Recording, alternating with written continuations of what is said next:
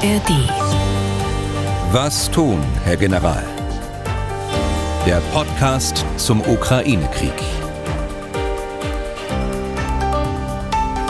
Zu diesem Podcast auch heute herzlich willkommen. Zu diesem Podcast, den Sie wie immer werbefrei in der ARD Audiothek bekommen und natürlich auch sonst überall da, wo es Podcasts gibt. Ich bin Tim Leisinger, Redakteur und Moderator bei MDR aktuell in Leipzig, unser Experte für alles militärische, militärpolitische, vornehmlich rund um den Ukraine-Krieg ist auch heute wieder der frühere NATO-General Erhard Bühler. Tag, Herr Bühler. Herr Deisinger.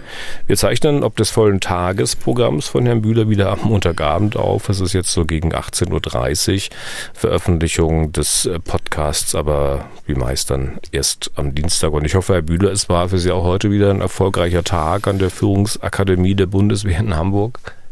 Ja, ich, ich hoffe, dass es für die Offizierstudenten ein erfolgreicher Tag war insgesamt. Ich bin jetzt die dritte Woche hier in Hamburg und unterstütze die Führungsakademie hier in einer Übung für den Generalstabslehrgang.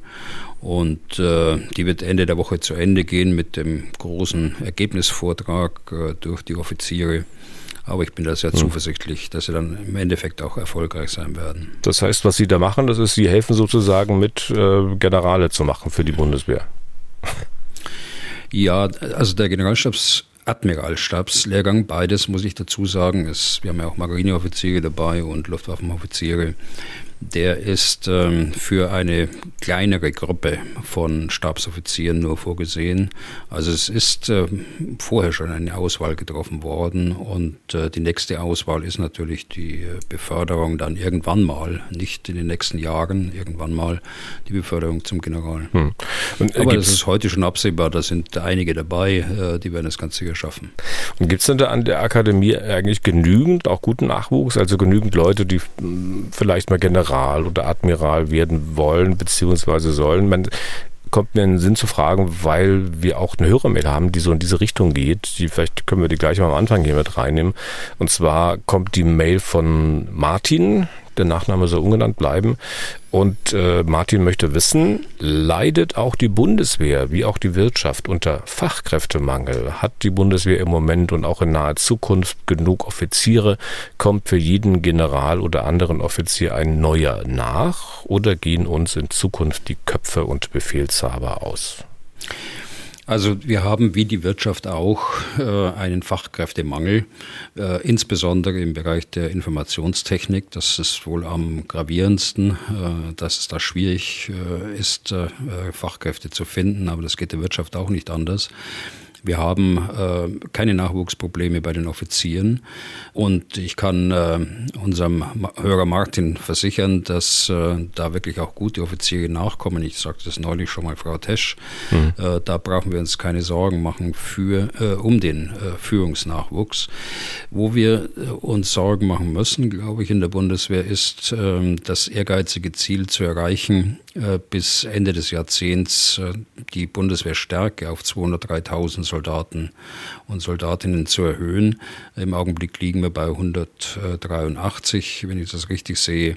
Also hier sind noch erhebliche Anstrengungen äh, zu machen, um schrittweise, das geht nicht von einem Tag auf den anderen, aber schrittweise äh, die Personalstärke wieder nach oben zu fahren.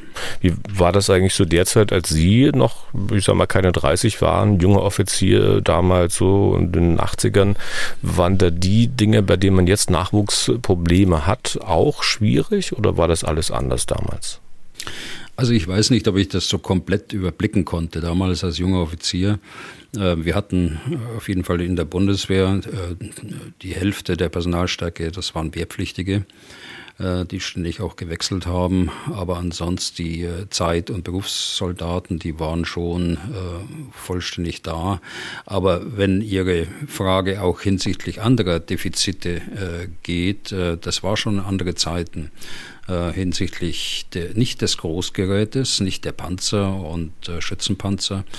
da ist heute eher eine Lücke in manchen Einheiten Ähm, damals war das nicht der Fall. Damals haben wir auch über drei Prozent des Bruttoinlandsprodukts äh, investiert und die Investitionen gingen allerdings äh, in das Großgerät. Äh, die persönliche Ausrüstung spielte keine Rolle. Das sehen Sie auch auf, auf manchen Bildern noch.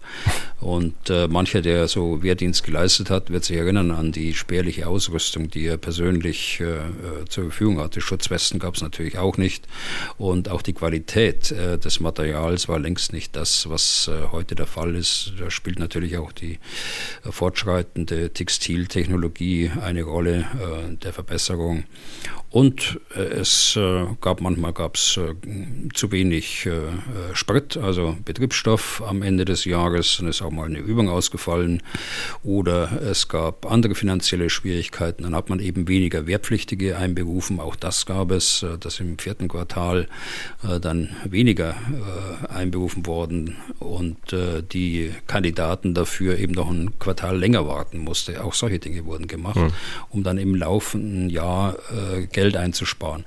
Also äh, die, äh, die Erinnerung mancher, im Frühjahr war alles besser, äh, das ist nur teilweise richtig. Also mhm. es gibt auch weite Bereiche, die auch meine Generation damals schon als Defizit äh, verstanden hat die Uniform vielleicht auch von damals so ein bisschen als Defizit. Also zumindest sahen die ja na, langweiliger aus, auch wenn ein Bühler drin steckte. Dieses seltsame Grau.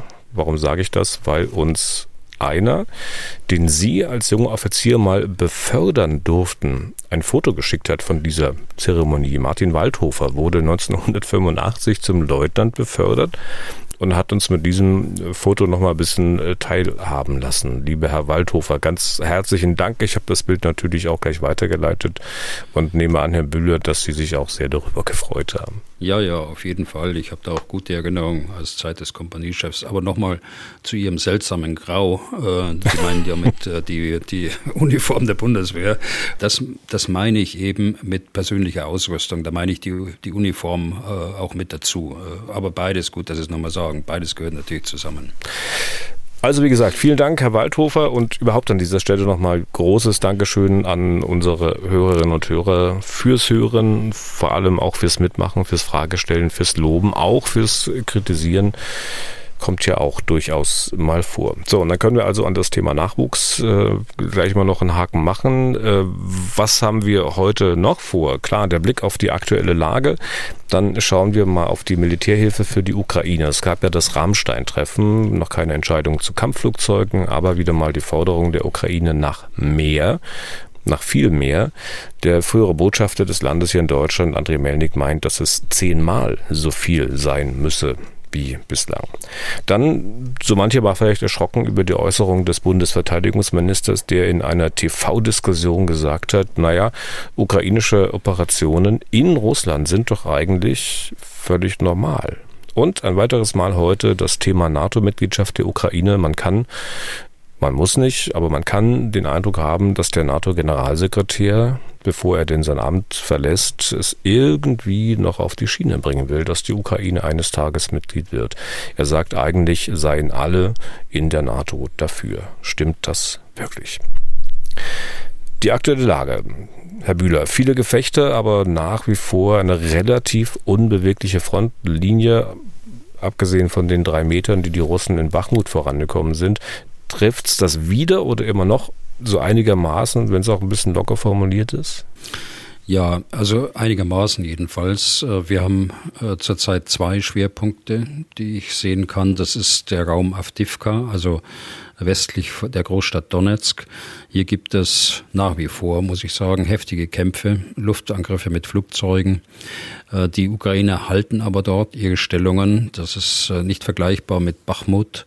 Ähm, und das ist auch gut so, denn diese Stadt äh, Avdivka und damit auch den ukrainischen Verteidigern droht in Avdivka die Einkreisung, wenn sie auch nicht unmittelbar bevorsteht. Bachmut, ähm, ähnlicher Fall. Allerdings wird hier der Ring um die äh, ukrainischen Verteidiger immer enger. Dieses Hufeisen, äh, von dem ich äh, sprach, nach Westen offen, Äh, hier gehen die Wagner-Söldner äh, Straßenblock für Straßenblock, Haus für Haus weiter vor. Im Norden und Süden äh, sind Luftlandetruppen Russlands eingesetzt, die aber seit Tagen nicht mehr vorankommen. Das muss man auch dazu sagen. Deshalb ist es eine schwierige Lage für die Ukraine. Aber äh, es gibt eben hohe Verluste dort äh, für die Russen und das ist das Entscheidende, die äh, Versorgungswege bleiben offen, die sie zur Versorgung eben nutzen können oder wenn es äh, Not tut, äh, dann auch zum Ausweichen, um weiter westlich äh, die Verteidigung fortzusetzen. Mhm. Wir haben dann im Norden, ganz kurz noch zur Ergänzung, weil wir das auch immer wieder gesagt haben, Kremina, Svatove, Kupiansk, dort ist es vergleichsweise ruhig und das Gleiche äh, gilt äh, für den Raum Superyschia. Hier werden äh, häufiger eigentlich in der letzten Zeit Partisanentätigkeiten gerade um Militopol gemeldet. Und es werden gemeldet ukrainische Angriffe auf Logistikzentren und Verkehrsknotenpunkte, also militärische Ziele, wenn ich sage Verkehrsknotenpunkte. Hm äh, Versorgungslinien eben. Also das äh, heißt aber insgesamt, dass die, so wie Sie sagen, dass die Front äh, sich kaum bewegt, bis auf wenige äh, hundert Meter dort äh, in Bachmut, äh, dass aber ganz offensichtlich der Schwerpunkt jetzt auf zwei Regionen gesetzt worden ist und die anderen Regionen, die ich ansprach, dann eher in zweiter Priorität zu sehen sind aus der Sicht der russischen Führung. Das heißt weniger Aufträge, weniger Munition. Offensichtlich stellt man sich dort äh, auf die kommende Gegenoffensive ein und äh, möchte dort Ressourcen sparen. Und die Angriffe am Boden auch weiterhin begleitet durch beispielsweise Drohnenangriffe aus der Luft? Ja, seit dem letzten Podcast hatten wir, äh, wenn die Meldungen so stimmen, aber da habe ich keinen Zweifel dran, äh, wir hatten 56 Drohnenangriffe also Kamikaze-Drohnen aus iranischer Produktion. Die Abschussquote lag äh, bei 45, überwiegend auf Städte in Frontnähe gerichtet, also nicht Energieinfrastruktur, also Frontnähe, Truppenansammlungen, äh, Logistik, äh, aber auch das eine oder andere zivile Ziel wurde getroffen. Und äh, ergänzend äh, am Wochenende erstmals wurde seit Wochen äh, zusätzlich Kiew mit äh, zehn Kamikaze-Drohnen angegriffen. Allerdings wurden da auch acht äh, abgeschossen. Insgesamt, wenn ich den Bereich anschaue, äh, ein Versuch, ein russischer Versuch, die ukrainische Luftverteidigung auszutesten und in Frontnähe Logistik und Truppen der Ukraine zu treffen. Letzteres ist aber äh, aus meiner Sicht angesichts der hohen Abschusszahlen insgesamt wenig erfolgreich.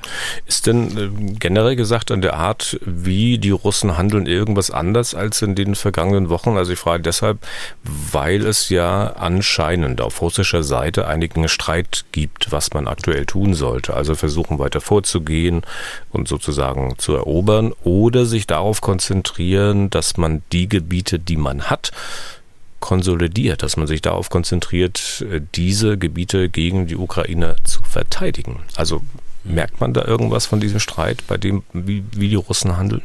Ja, ich glaube schon. Also man merkt, äh, wie ich gerade schon sagte, dass ähm, Ressourcen gespart werden, offensichtlich äh, um die, die Offensive auffangen zu können. Und äh, zweitens äh, glaube ich, äh, dass was dran ist, dass es einen Streit gibt äh, bei der russischen Führung mit äh, Militärbloggern, mit äh, dem, dem Wagner-Chef. Was ist der bessere Weg? ist es die Verteidigung? Auf die stellt man sich ja ein in weiten Teilen. Äh, man rechnet ja mit einem Angriff, äh, man rechnet mit einem starken Angriff, sonst würde man nicht so viele Verteidigungslinien aufbauen, äh, sowohl im Süden der Ukraine wie auch im Norden auch hinter Bachmut beispielsweise, also ostwärts von Bachmut wird das gemacht. Und man würde das nicht tun, man würde die Anstrengungen nicht machen, die Arbeit machen dort. das ist ja eine ganze Menge, was was dort ausgehoben wird an Verteidigungsgräben, wenn man nicht nahezu sicher wäre, dass zumindest die Möglichkeit besteht, dass die Ukraine in dem einen oder anderen Abschnitt dort angreift.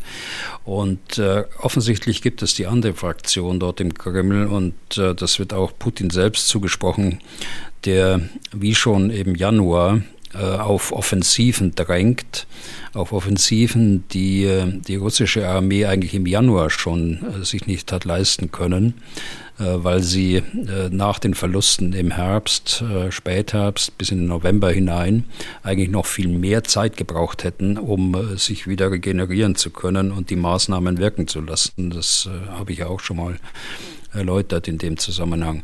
Also ich glaube, da ist was dran. Ähm, wir werden sehen, wie das, äh, wie das weitergeht. Äh, wir haben ja auch gesprochen, dass es äh, zwischen der politischen Führung in der Ukraine und dem Militär mal Diskussionen gab. Da habe ich gesagt, das sind Diskussionen, die man, die durchaus üblich sind zwischen den politischen Zielen und den operativen Zielen. Aber bei den Russen steckt, glaube ich, mehr dahinter. Wenn so ein Mann wie Brigoschin jetzt äh, im Schulterschluss mit manchem Militär aus der russischen Armee mehr auf Verteidigung drängt, äh, ohne dass er den Krieg beenden will natürlich, aber mehr auf Verteidigung drängt aus operativen Gründen und sich somit äh, eigentlich gegen Putin stellt, der ganz offensichtlich die, die Offensive auch weiter fordert und dies auch bei seinem äh, Besuch jüngst in, im Süden der, der Region Cherson auch bestärkt haben soll. Mhm. Das ist die russische Seite. Wechseln wir mal auf die ukrainische Seite. Wie es dieser Tage hieß, sind die westlichen Panzer, zumindest ein Teil von ihnen, äh, bereits an der Front, beziehungsweise in Frontnähe. Wissen Sie denn, ob die von den Ukrainern bereits eingesetzt werden oder worden sind? Nein, ich weiß es nicht, aber es ist äh, sehr unwahrscheinlich. Also von den westlichen Panzern dürften ja äh, so etwa 100 äh, bereits in der Ukraine sein. Der Rest ist zugesagt. In Rammstein hat man gesprochen von 230 Kampfpanzern und davon reden wir jetzt nur. Der Rest ist noch unterwegs und wird auch möglicherweise erst Ende des Jahres dort eintreffen. Ich weiß jetzt nicht, aus welchen Quellen Ihr Medium dort äh, sein Wissen geschöpft hat. Es kann natürlich auch sein, dass es westliche gepanzerte Fahrzeuge sind, äh, also nicht Kampfpanzer, sondern äh, schwächer gepanzerte Fahrzeuge. Das schließe ich nicht aus. Aber die äh, wirklichen äh, Kampfpanzer, Schützenpanzer und äh, Peripherie dazu, die sind zurzeit auf den Übungsplätzen in der Ukraine und bereiten sich auf die Offensive vor. Neun Brigaden insgesamt gegliedert in drei Armeekorps. Äh, äh, wir sprechen bei Brigaden von 4000 Mann etwa. Bei den äh, Armeekorps, da würde man als Obergrenze die Grenze ziehen wie eine deutsche Division, also etwa 20.000 Soldaten. Mhm. Und das ist auch dringend erforderlich, weil ein einzelner Panzer eben nichts ist, sondern nur im Verbund mit anderen, da wird er zur Waffe, die auch gefährlich wird für die Russen. Und deshalb äh, denke ich nicht, dass sie jetzt da Stück für Stück äh, irgendwie in Frontnähe einsetzen, nur damit äh, ein westlicher Panzer zu sehen ist. Was die Aktivitäten der Ukraine betrifft, da gab es äh, eine Meldung, die hat durchaus ein bisschen aufhorchen lassen, die auch das Institute for the Study of War durchaus hat ein bisschen spekulieren lassen. Angeblich befinden sich ukrainische Einheiten linksseitig des Dnieper oder Dnipro, also quasi auf der Ostseite, wo eigentlich Russen stehen sollten. Es gab wohl mehrere russische Blogger, die davon geschrieben haben und aufgrund dessen hat das äh, Institut, das ISW, geschlussfolgert, dass da wohl was dran sein muss und dass diese ukrainischen Einheiten möglicherweise schon seit Wochen dort sind. Äh, wissen Sie was darüber? Also das ISW hat es ja festgestellt aufgrund von digitalen Bildern, die dann die Geodaten tragen und äh, insofern können Sie jetzt sicher sein, dass dort jemand ist. Wir hatten schon häufiger Meldungen äh, aus diesem Bereich äh, des äh, Ostufers des Dnipro. Äh, wenn Sie sich erinnern, gleich nach der Aufgabe von Cherson, äh, zwei Wochen später, haben die Ukrainer das versucht, kleine Aufklärungstrupps ans Ostufer zu bringen. Das geschieht nach wie vor. Und äh, jetzt die aktuellen Meldungen sind so, dass sie äh, genau gegenüber von der Großstadt Cherson äh, dort angelandet sind mit ähm, Gruppenstarken, also unter zehn Mann mit Booten. Das sind äh, Aufklärungskräfte. Die äh, Russen haben im Vergleich zum Donbass sehr schwache Kräfte auf der Ostseite eingesetzt, also Verteidigungskräfte. Und die können nicht aufgrund der, der Länge der Front nicht überall sein und beschränken sich deshalb auf Überwachung und äh, Sicherung dieses Abschnitts. Und äh, so äh, ist es erklärbar, dass äh, einzelne Aufklärungstrupps auch über mehrere Tage dort am Ostufer äh, bleiben können. Äh, das Gelände ist dort ähm, zudem sehr sumpfig und außerhalb von Straßen für Fahrzeuge kaum passierbar. Und das erschwert natürlich auch die, äh, die Sicherung äh, durch die Russen. Ihre Verteidigungsstellungen, äh, die beginnen ein paar Kilometer weiter östlich hm. vom eigentlichen Ufer.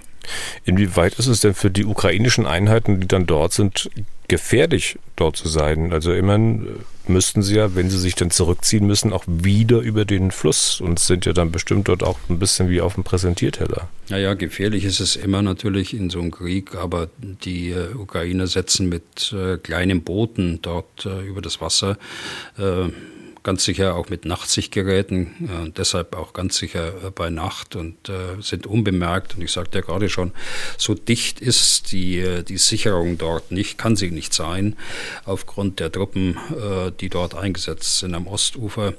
Und deshalb ist das Risiko, das Sie gerade ansprechen, da überschaubar. Hm.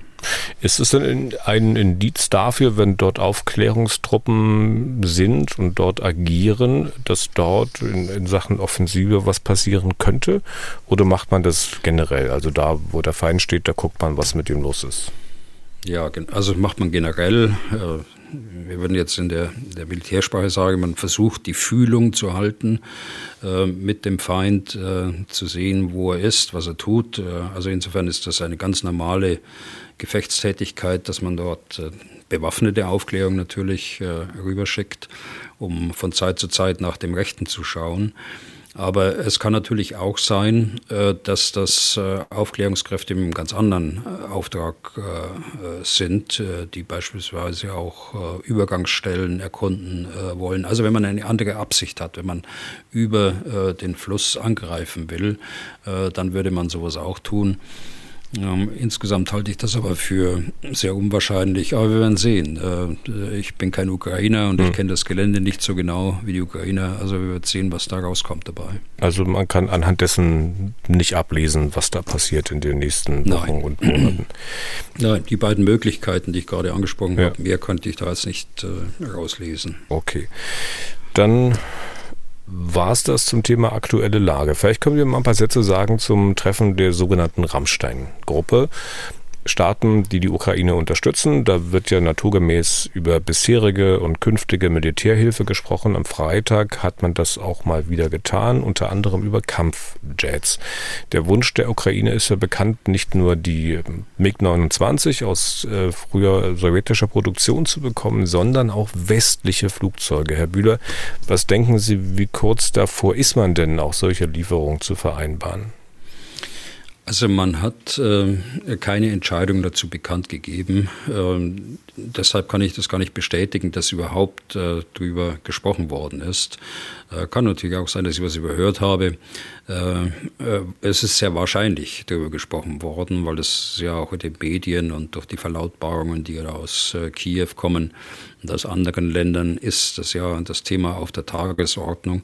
Aber welche Ergebnisse nun da getroffen worden sind, das äh, ist, das weiß ich nicht. Das wissen, wenn, wenn überhaupt Ergebnisse da sind, dann wissen das nur sehr wenig und das wäre auch gut dass man im äh, Rahmen äh, von Handlungsmöglichkeiten äh, Optionen identifiziert, wie man weiter vorgehen kann, um, wenn man es denn tun will, politisch, um die Ukraine auch langfristig zu befähigen, ihre Luftverteidigung dann alleine zu machen und damit auch ähm, für ihre eigene Sicherheit sorgen können.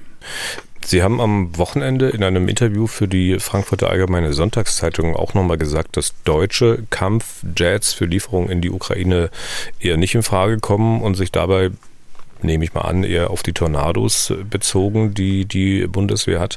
Warum, wieso, das haben wir hier im Podcast auch schon des Öfteren besprochen. Nun hat ja Deutschland aber nicht nur Tornados, sondern auch Eurofighter. Ähm, kommen die auch eher weniger in Frage? Also da würde ich erstmal sagen, wenn man das politisch will, äh, dann muss es ein Flugzeug sein, das schnell verfügbar ist. Äh, wobei schnell äh, nicht einige Wochen oder Monate sind, sondern schnell bedeutet dort, dass es viele Monate sind, möglicherweise Jahre sind, bis so eine Fähigkeit aufgebaut wird, also mit westlichen Kampfflugzeugen. Und das Zweite, was ich dazu sagen will, ist, dass Kampf Flugzeuge unterschiedliche Rollen haben. Also die Rolle als Jagdflugzeug, als, als Bomber, äh, der Bomben, Raketen tragen kann, als Aufklärungsflugzeug äh, oder als Flugzeug für den elektronischen Kampf, also Kampf beispielsweise gegen äh, äh Radargeräte, äh, Radarstellungen und so weiter.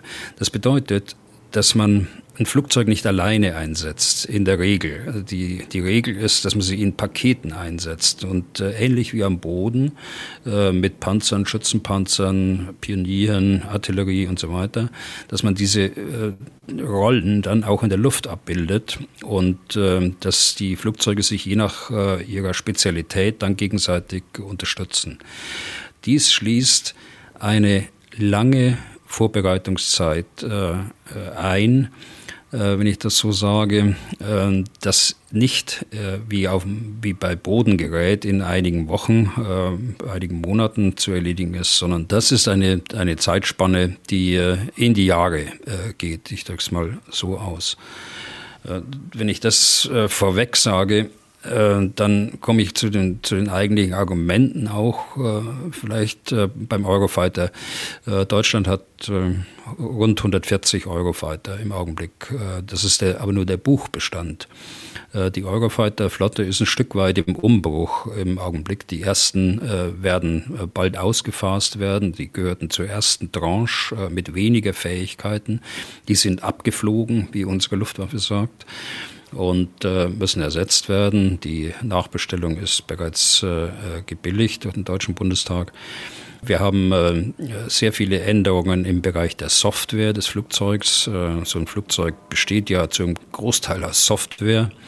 Äh, und das sind Nachrüstungen erforderlich, sodass der Buchbestand, den ich gerade ansprach, von 140 äh, deutlich unterschritten wird, wenn man auf die Verfügbarkeit ähm, so eine, eines Geschwaders schaut. Ähm, so ein Geschwader hat knapp 40 Flugzeuge. Naja, und da kenne ich Geschwader, die haben die Hälfte gerade mal, weil der Buchbestand eben nicht der Verfügungsbestand ist. Das klingt fast also, so, als ob man eigentlich die Argumente, die man man bei den Panzern jetzt auch schon sehr oft gehört hatte, ähm, wie wenig die Bundeswehr hat und wie viel sie eigentlich auch gar nicht liefern kann. Das ist das ähnlich wie bei, bei, bei den Flugzeugen dann, oder? Kann ja, man fast eine Schablone äh, drauflegen. Nein, ja gut, Sie können die Schablone auf das Kriterium Verfügbarkeit äh, und Verteidigungsfähigkeit ja. liegen, aber äh, weniger auf die, auf die Fakten. Es kommt nämlich einiges dazu. Der Eurofighter ist ein hochkomplexes Waffensystem.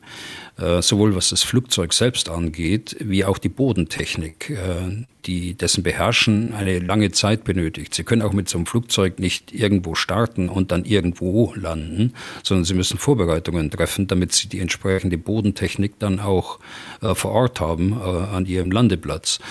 Es braucht eine lange Zeit, bis man es fliegen kann das ist noch die kürzeste, dass man es instand halten kann und dass man es auch, wie ich vorhin angedeutet habe, äh, operativ richtig äh, nutzen kann. Ich will eine Zahl äh, sagen, die mir heute einer unserer äh, Lehrgangsteilnehmer hier sagte, unser Offizierstudenten.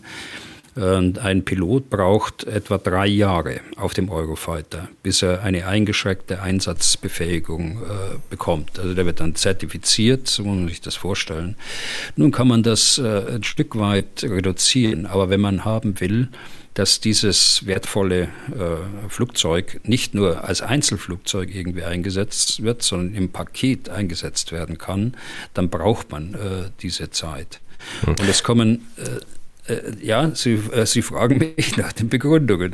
naja, ich, ich, wollte jetzt einhaken einige, und fragen, ob das Ganze beim ja. Eurofighter möglicherweise noch komplexer ist als bei der F-16. Äh, weil das wird ja immer wieder die F-16 genannt und eigentlich nicht der Eurofighter. Ist das bei der F-16 einfacher? Braucht man da nicht drei Jahre, sondern möglicherweise nur sechs Monate zum Einfliegen? Wie ist das? Also das, die F-16 ist konstruiert worden als äh, vergleichsweise einfache äh, Plattform damals. Äh, es wurden eine Vielzahl von Flugzeugen gebaut. Also die äh, Zahl liegt äh, über 4000. Die, um die 25 Staaten nutzen sie. Also entsprechend hoch ist die Verbreitung dieses Flugzeugs, entsprechend hoch ist auch die Verfügbarkeit von Ersatzteilen. Entsprechend hoch sind die Ausbildungskapazitäten, so dass sich hier mit diesem Flugzeug eine multinationale Zusammenarbeit geradezu anbietet. Wenn ich das mir beim, beim Eurofighter anschaue, dann haben wir die ursprünglichen vier Eurofighter-Nationen Deutschland, Großbritannien, Spanien, Italien. Äh, wir haben äh, dann Österreich, äh, Saudi-Arabien, Oman, Kuwait, Katar. Das sind etwa 600 Maschinen im äh, Vergleich zu 4000. Äh, dazu kommt, wie typisch bei vielen, nehmen wir mal den Hubschrauber NA90, bei vielen europäischen Projekten jedes Land äh, dieser vier ursprünglichen Länder hat unterschiedliche Anforderungen. Ganz eklatant äh, zwischen Großbritannien und äh, Deutschland. Also da ist es nicht äh, ohne weiteres äh, möglich, dass ein deutscher Pilot dann auch einen äh, britischen Eurofighter fliegt und umgekehrt. Also diese Unterschiedlichkeit der Systeme ist enorm hoch beim Eurofighter. Bei der F-16, ja, da sind auch über die Jahre unterschiedliche Modelle dort entwickelt worden, aber es ist eben einfacher und äh, die Gleichheit der, der äh, Komponenten äh, ist höher, als äh, es beim Eurofighter ist. Hm. Also da sehen Sie, diese Unterschiedlichkeit ähm, ist beim, beim Eurofighter eher ein Hindernis, als es bei der bei der F-16 ist. Ja. Man konnte ja durchaus auch den Eindruck haben, dass die Ukrainer mit den MiG-29, die sie bekommen haben, nicht so zufrieden sind, weil sie die vielleicht äh, nicht für so gut halten wie die F-16. Ist das an dem, also ich meine, wenn ich das nicht ganz falsch weiß, da sind ja beide Flugzeuge durchaus miteinander vergleichbar. Die sind mehr oder weniger auch zur gleichen Zeit entworfen worden. Oder geht es bei dem, bei dem Ansinnen der Ukrainer eigentlich nur um die schiere Anzahl an Flugzeugen, die sie haben möchten? Und es gibt halt möglicherweise von den MiG-29 außerhalb Russlands nicht so viele, die man der Ukraine noch geben könnte. Also ich glaube, dass die Ukrainer, und das sagen sie ja selbst, dass sie mit der MiG-29 äh, sehr zufrieden sind. Die Ausbildungszeit war kurz, äh, ging gegen Null eigentlich, weil sie es selbst ja fliegen. Äh, sie sind dankbar den Polen und den Slowaken, dass sie die Flugzeuge abgegeben haben.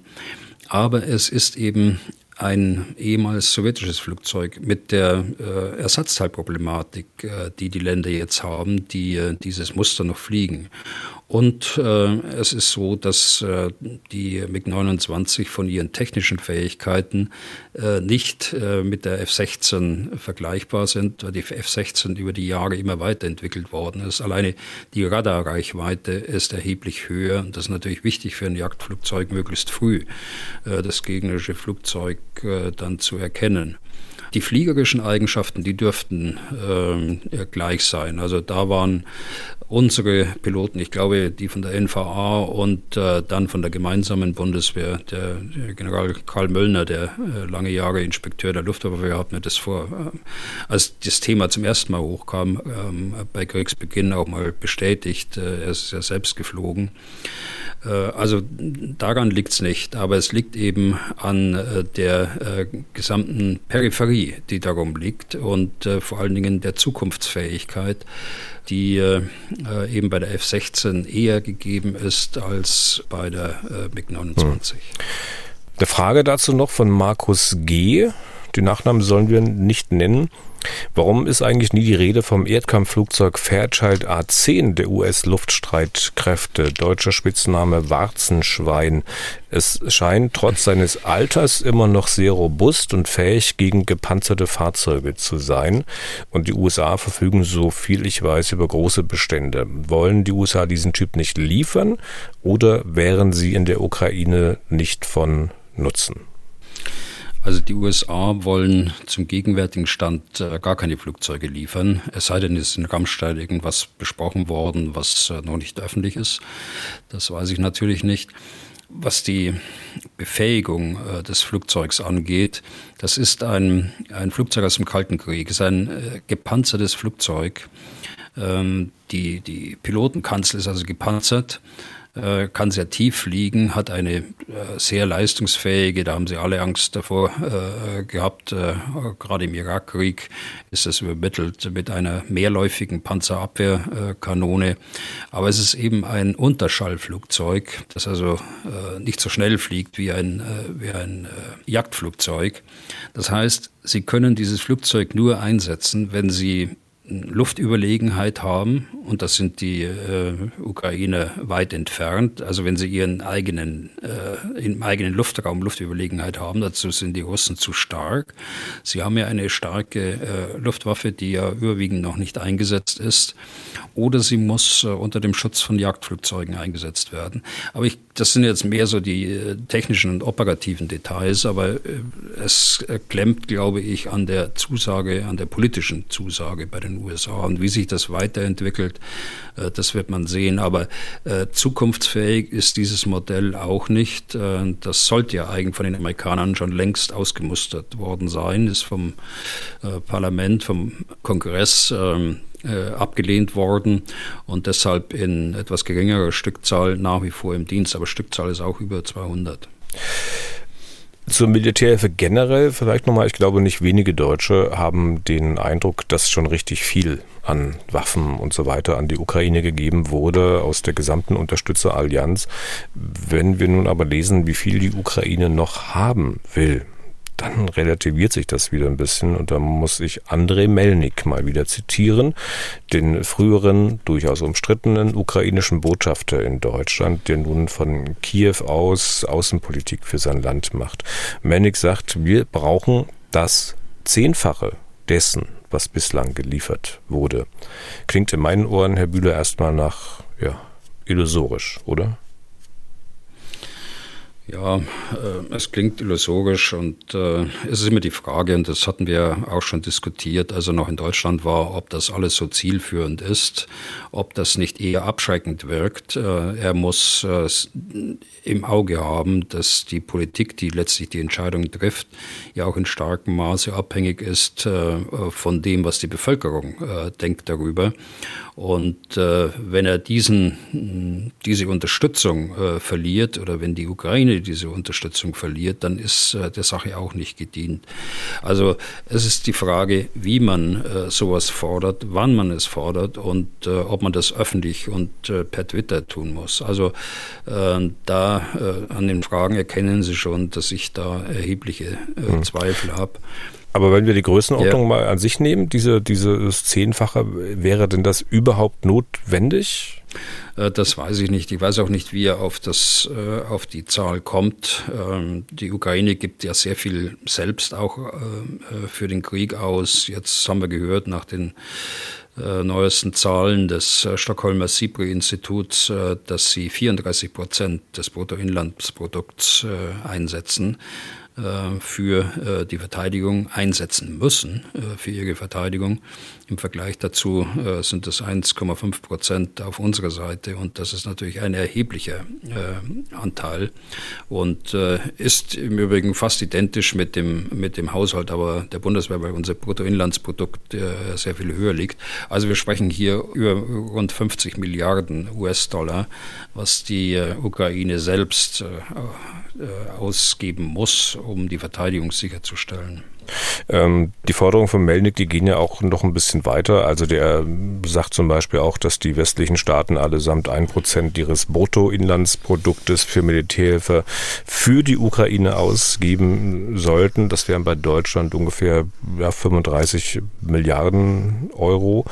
Äh, wobei man bedenken muss, dass wir noch nicht mal das 2%-Ziel für die eigene Verteidigung erreichen. Und dann geht es ja bei Melnik noch weiter. Neben dem Geld verlangt er, dass die Partner der Ukraine auch ihre, Zitat, künstlichen roten Linien überwinden. Klingt ein bisschen pauschal, aber ich fürchte, er meint damit letztlich alle roten Linien, von den Einschränkungen, die man ihnen beim Waffengebrauch auferlegt, also beispielsweise keine Ziele im russischen Kernland mit HIMARS-Raketen angreifen, bis hin zur NATO-Mitgliedschaft? Oder wie verstehen Sie ihn? Ja, ich verstehe ihn gar nicht. Äh, das ist genau das Gleiche wie mit den, mit den Summen. Äh, ja, Sie sehen ja schon, äh, Sie versuchen jetzt auch zu spekulieren und zu hinterfragen, was meint er denn eigentlich damit mit den künstlichen roten Linien?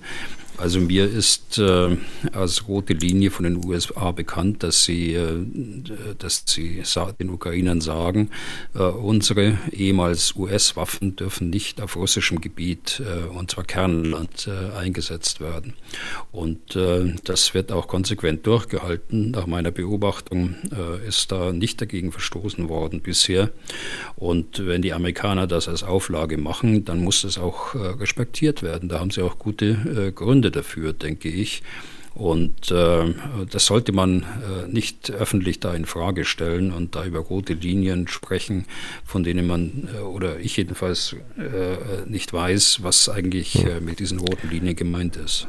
Dann große Entschuldigung, Herr Bühler, dass ich Herrn Melnick nochmal in den Podcast genommen habe. Wir hatten ja schon mehrfach über ihn äh, diskutiert. Aber wir nehmen uns mal inhaltlich diese beiden Punkte, also An Angriffe auf das russische Kernland raus und meinetwegen auch NATO-Mitgliedschaft. Ähm, der bundesdeutsche Verteidigungsminister hat mit einer Bemerkung ich glaube, es war am ZDF bei Albert Illner, für Diskussionen gesorgt. Und zwar hat er etwas gesagt, dass man bislang so noch von keinem deutschen Politiker hören konnte, nämlich dass ukrainische Operationen in Russland völlig normal seien. Ich würde mal vermuten, Herr Bühler, der Militär kann da eigentlich einfach nur nicken und sagen, naja, hat er schon recht, oder? Also äh, ich habe die Sendung nicht gesehen. Äh, ich gehe davon aus, dass Sie ihn jetzt da richtig zitiert haben. Ich muss sagen, ja, in der Sache hat er recht. Ich meine, er hat militärisch recht in der Beziehung, äh, wenn die Ukraine angegriffen wird, nehmen wir mal aus dem Raum Belgorod oder aus der Region Krasnodar mit weitreichenden Raketen dann muss die äh, Ukraine äh, das Recht haben, und das hat sie, diese äh, Raketenstellungen auch bekämpfen zu können. Und das hat sie ja auch schon getan, äh, in Einzelfällen zwar, aber sie hat es getan. Und auch völkerrechtlich ist es auch vollkommen in Ordnung. Und äh, deshalb äh, vermuten Sie richtig, äh, Deisinger, hm. ja, ja, da hat er schon recht. Ja. Pistorius hat das auch noch ein bisschen erklärt, hat auch Einschränkungen gemacht, die Sie mutmaßlich auch machen würden, also keine zivilen Ziele, sondern halt beispielsweise ja. militärische Versorgungslinien der Russen angreifen.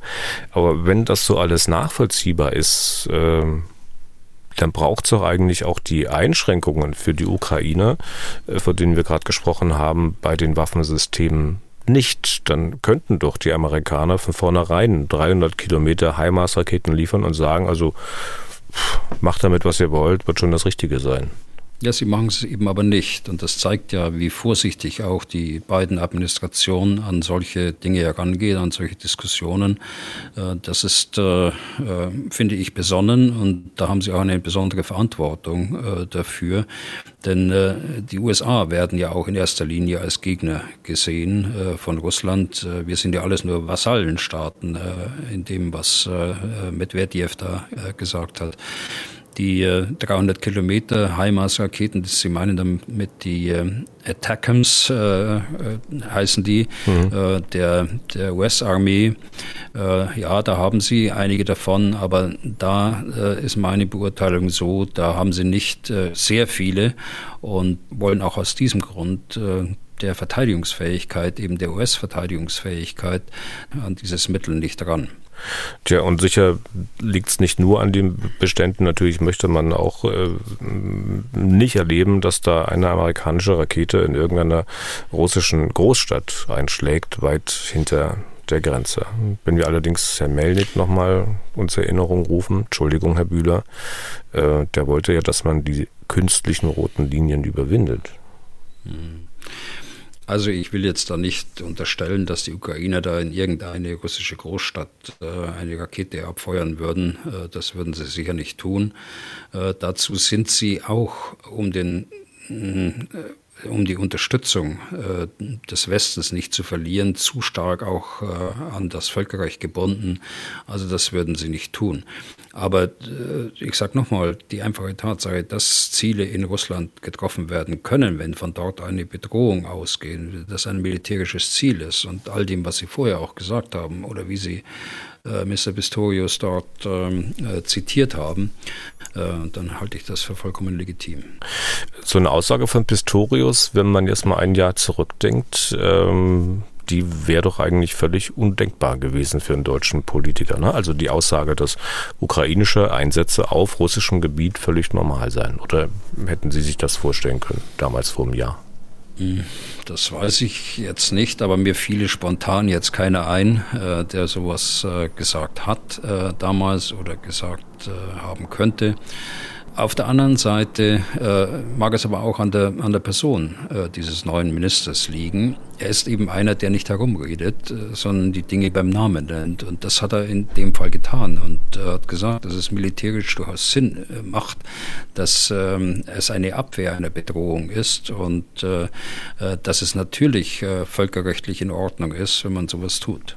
Aber ist es nicht ähm, letztlich auch ein bisschen Ausdruck einer ich sag mal so, schleichenden Eskalation in uns selbst. Also eine Eskalation, die darauf beruht, dass man sich halt an den Krieg irgendwie schon gewöhnt hat. Dass man heutzutage Dinge für möglich hält, die man vor Jahresfrist noch für undenkbar gehalten hat. Wir haben uns an die Waffenlieferung gewöhnt, an die Meldungen über ukrainische und russische Verluste, an die Atomdrohungen aus Russland. Ähm, mhm kann doch gut sein, dass das äh, letztlich nicht wirklich gesund ist und etwas mit uns macht, schleichend, das wir eigentlich gar nicht wollen. Naja, wir, wir wollten auch diesen Krieg nicht. Ähm, wir haben ihn vor einiger Zeit noch als undenkbar gehalten, dass es wieder in Europa so einen Krieg gibt. Eskalation. Äh, ja, Eskalation hat äh, Putin betrieben. Man darf dem, dem Verteidiger nicht immer Eskalation oder das Recht zur Eskalation absprechen. Aber ich verstehe schon, wie Sie es meinen. Und äh, es ist in der Tat so, dass man äh, hier über Dinge offen spricht, dass wir alleine jetzt schon so viele Podcasts über dieses Thema gemacht haben. Das zeigt ja schon, dass sich etwas verändert hat, dass äh, auch unser Bewusstsein anders äh, geworden ist, äh, dass wir äh, uns mit Informationen äh, befassen wollen, äh, die wir früher äh, weggedrängt hätten. Äh, aber dies hat sich geändert mhm. angesichts dieser Bedrohung, die da da ist. Ja. Und letztlich wird dann der Rahmen des Denkbaren und damit auch irgendwie des Machbaren immer weiter gedehnt, gestreckt. Genauso gut könnte es ja auch sein mit der NATO-Mitgliedschaft der Ukraine. Äh, um mal zum nächsten Thema zu kommen. Der NATO-Generalsekretär will im Frühsommer, glaube ich, bei einem NATO-Treffen darüber reden, wieder einmal. Und er sagt, es sind ja eigentlich alle der Meinung, dass die Ukraine dort hineingehöre.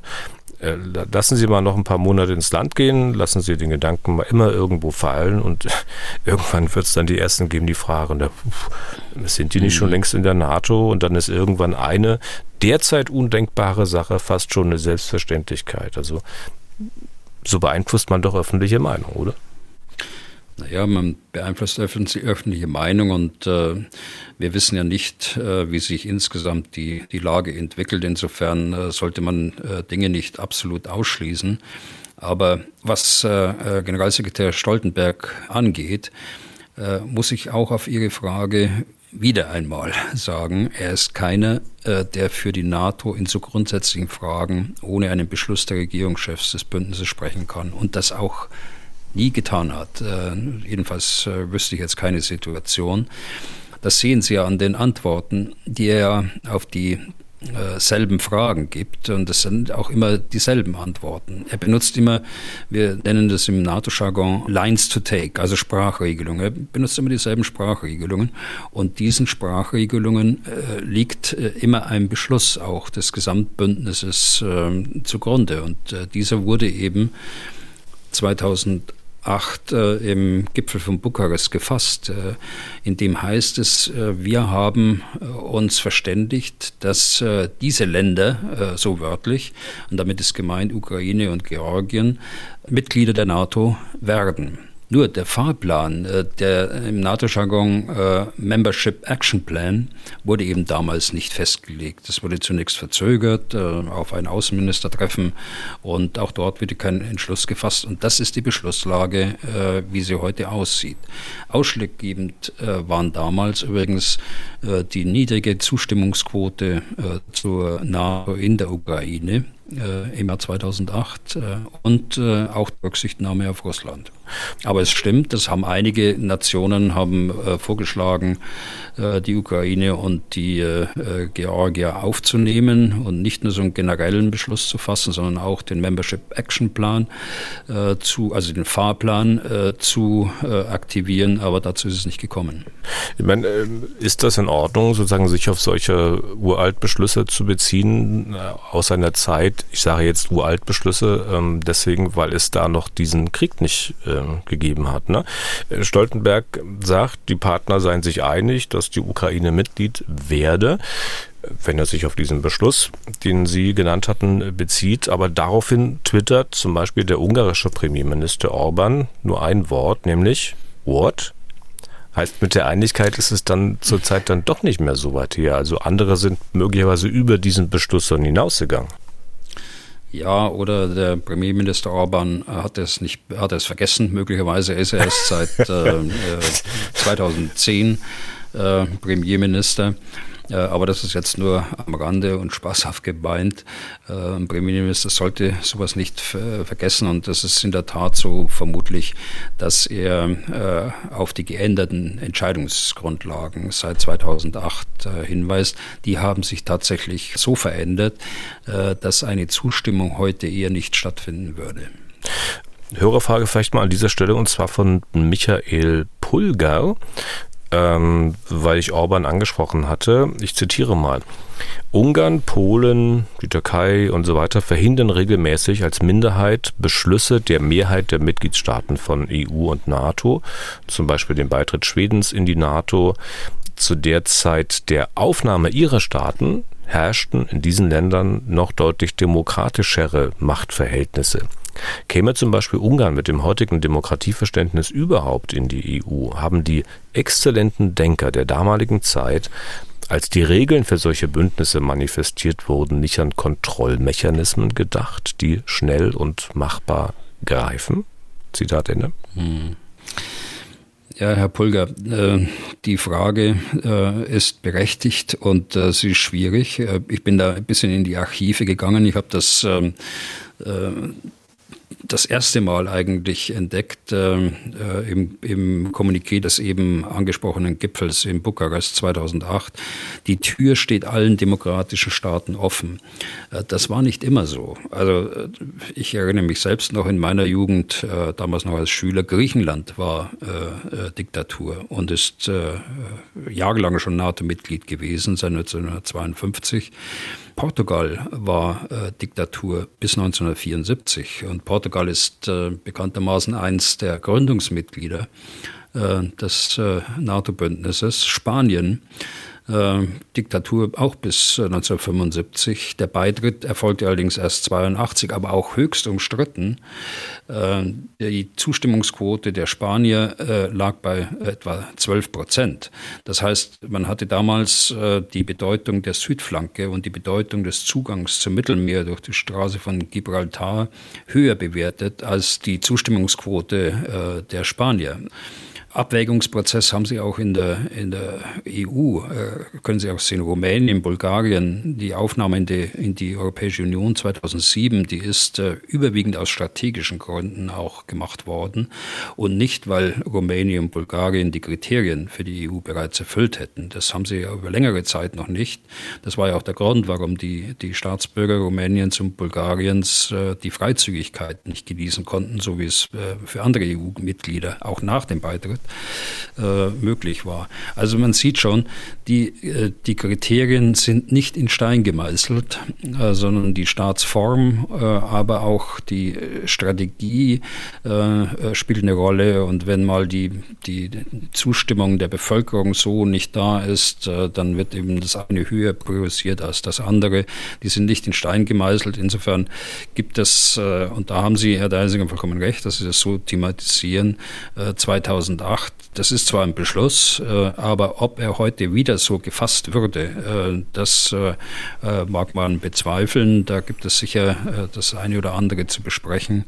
Äh, spätestens mhm. auf dem Gipfel in Vilnius. Und äh, da wird es ja kommen als äh, mindestens Tagesordnungspunkt, als informeller Tagesordnungspunkt.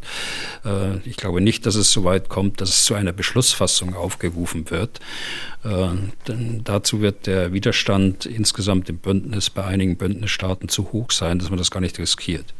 Aber vielleicht geht es ja auch mal doch in eine ganz andere Richtung. Bislang ist es ja so, dass sich Länder, die in die NATO wollen, halt nicht in ungeklärten Konflikten befinden dürfen, dass die keine Grenzstreitigkeiten haben dürfen und so weiter. Für wie wahrscheinlich halten Sie denn ein Szenario? Und Herr Bühler, seien Sie mal so gut und tun das nicht als Spekulation ab, weil man sich auf solche Debatten so undenkbar, die äh, erstmal heute scheinen mögen, auch vorbereiten muss. Also für wie wahrscheinlich halten Sie ein Szenario, dass mal einer daherkommt und vorschlägt, ach, lass uns das doch künftig anders machen. Wir nehmen auch Konfliktstaaten auf. Ja, das sage ich ja. Aber es muss eben ein, ähm, ein gemeinsamer Entschluss sein. Wenn ich sage, ich sage das ja, ich meine, dass diese Kriterien nicht in Stein gemeißelt sind und äh, man kann da zu anderen Schlussfolgerungen kommen äh, künftig. Aber äh, ich sehe den Punkt nicht, äh, wo es tatsächlich dann äh, eine, eine Änderung der Beschlusslage von 2008 oder eine, ähm, ja, den nächsten Schritt in den äh, Fahrplan, den Membership Action Plan, dass sowas äh, in absehbarer Zukunft äh, kommen könnte. Man wird bei dem Kriterium, dass man keine Staaten aufnimmt, die sich aktuell im Kriegszustand befinden, bleiben. Aber Argument könnte dann in Sachen Ukraine doch sein, naja, wenn wir es weiter so handhaben wie bisher, dann kann es ja im Prinzip so sein, dass die Ukraine nie Mitglied werden kann. Die Russen halten den Konflikt einfach am Köcheln und dann war es das auf Dauer mit einer NATO-Mitgliedschaft für die Ukraine. Ja, das ist eben die Gefahr von eingefrorenen Konflikten, die dann immer wieder äh, äh, heiße Konflikte werden können. Aber das äh, kann ja nicht das Ziel sein.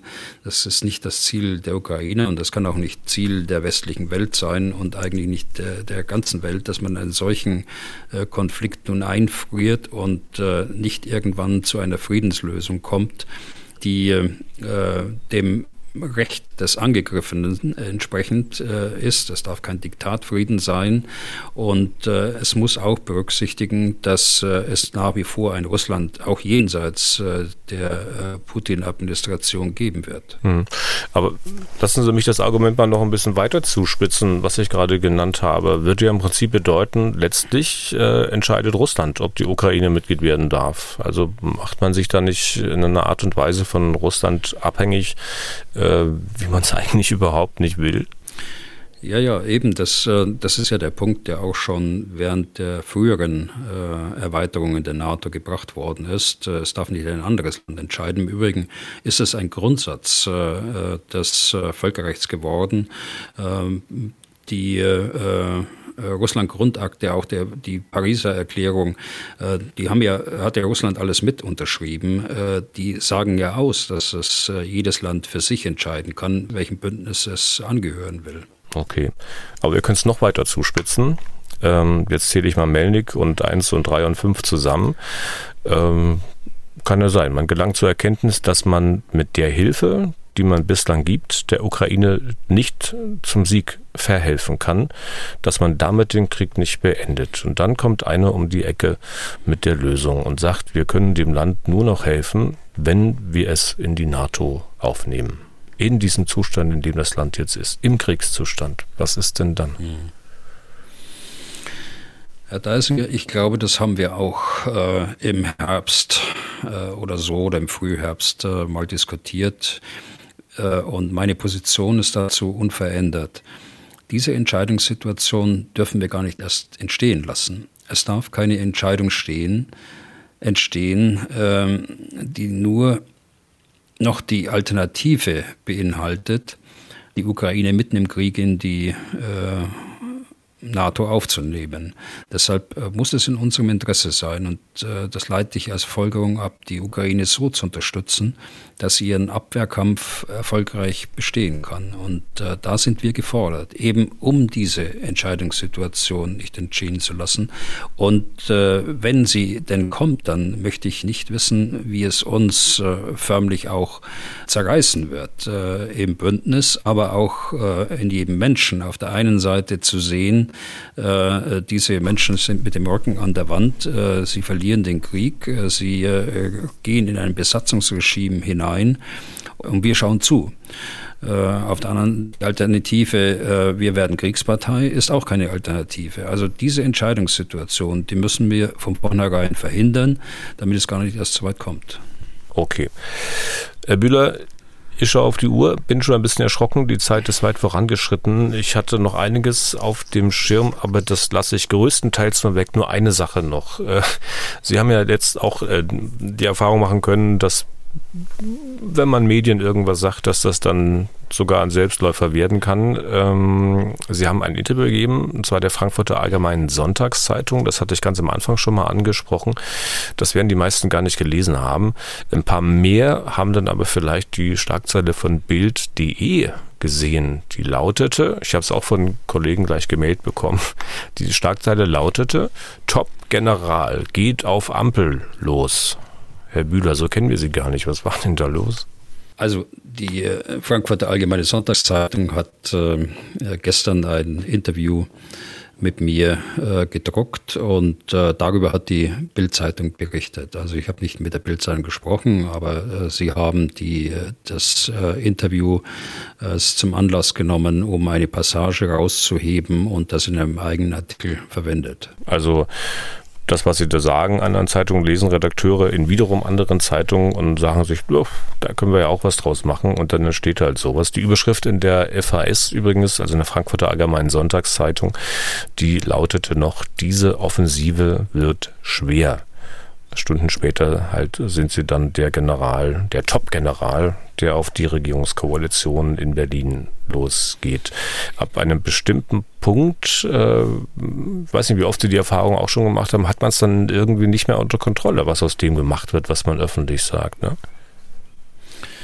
Ja, das kann schon ab und zu kommen, aber ich habe gesagt, und zu dem stehe ich natürlich nach wie vor, wir haben gesprochen über die äh, knapp 100 westlichen Panzer, die da zugesagt und jetzt für die Offensive äh, verfügbar sind.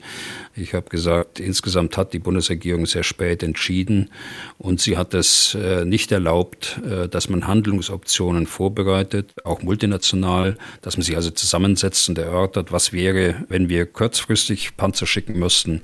All, all das ist verhindert worden und deshalb wird das Gerät jetzt knapp. Und das äh, ist ja keine Meinung, sondern das ist ja Fakt. Es war ja tatsächlich so, dass das von der Vorgängerin von Minister Pistorius, Frau Lambrecht, äh, so verboten worden ist, dass man äh, darüber nachgedacht hat, äh, wie man den Bedarf der Ukraine, der ja bereits im Mai letzten Jahres formuliert worden ist, zu Kampfpanzern und Schützenpanzern, wie man entdecken könnte. Also in, in den Handlungsmöglichkeiten zu denken, ist das tägliche Brot äh, eines Ministeriums und äh, gerade auch von Generalstabsoffizieren und das Ministerium hat genug. Das hätte man natürlich alles auch im Geheimen machen können. Das müsste nicht alles öffentlich gemacht werden. Aber wenn die, der Zeitpunkt gekommen ist für eine politische Entscheidung, dann hätte man eine Option gehabt, die man unverzüglich umsetzen äh, kann. Und äh, dann hätte man nicht äh, schauen müssen, wo haben wir denn überhaupt Panzer, wer hat Panzer. Und äh, dieses unsägliche Zusagen und Nichtzusagen von Bündnispartnern, das hätte man alles vermeiden können. Und das habe ich gesagt und mhm. dazu stehe ich auch. Und dann gibt es übrigens Kollegen, habe ich heute auch gelesen, äh, die schreiben, also Journalisten, die schreiben bei den Journalisten, die schon abgeschrieben haben, auch nochmal ab.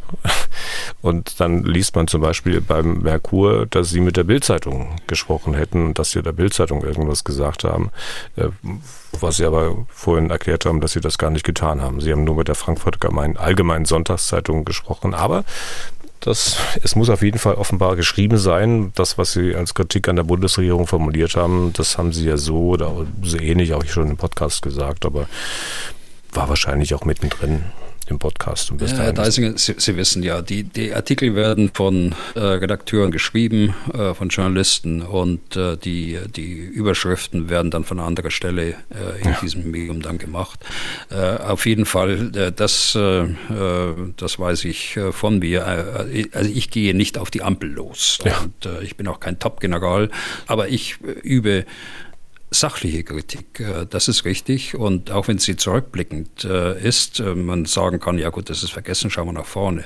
Ja, wir müssen nach vorne schauen, aber wir dürfen nicht wieder in eine solche Situation kommen. Und deshalb hoffe ich auch darauf, dass gerade in Rammstein über, über Flugzeuge auch gesprochen worden ist. Wenn denn die politische Entscheidung dann kommen kann, dass dann auch das vorbereitet ist, was hier vorzubereiten ist. Ja. Und das ist eine ganze Menge und bei Flugzeugen noch mehr als bei Kampfpanzern. Genau, das wollte ich im Prinzip sagen. Sie, diese sachliche Kritik, äh, die Sie da in dem Interview geäußert haben, die haben wir auch hier schon im Podcast gehört. Äh, aber es war halt nur zu hören und das war möglicherweise mittendrin im Podcast. Bis dahin ist die Bild wahrscheinlich mit Hören offenbar nicht gekommen. Dann war es das für heute, Herr Bühler. Damit sind wir durch. Vielen Dank für Ihr Interesse, also liebe Hörerinnen und Hörer, wenn Sie Fragen an Herrn Bühler haben, dann schreiben Sie an general.mdraktuell.de oder rufen Sie an unter 0800 637 3737. Herr Bühler, nächste Podcast-Ausgabe dann am Freitag. Da sind Sie wo immer noch an der Führungsakademie noch in, in Hamburg. Hamburg. Ja. ja. Und deswegen müssen wir auch wieder schon am Donnerstagabend aufzeichnen.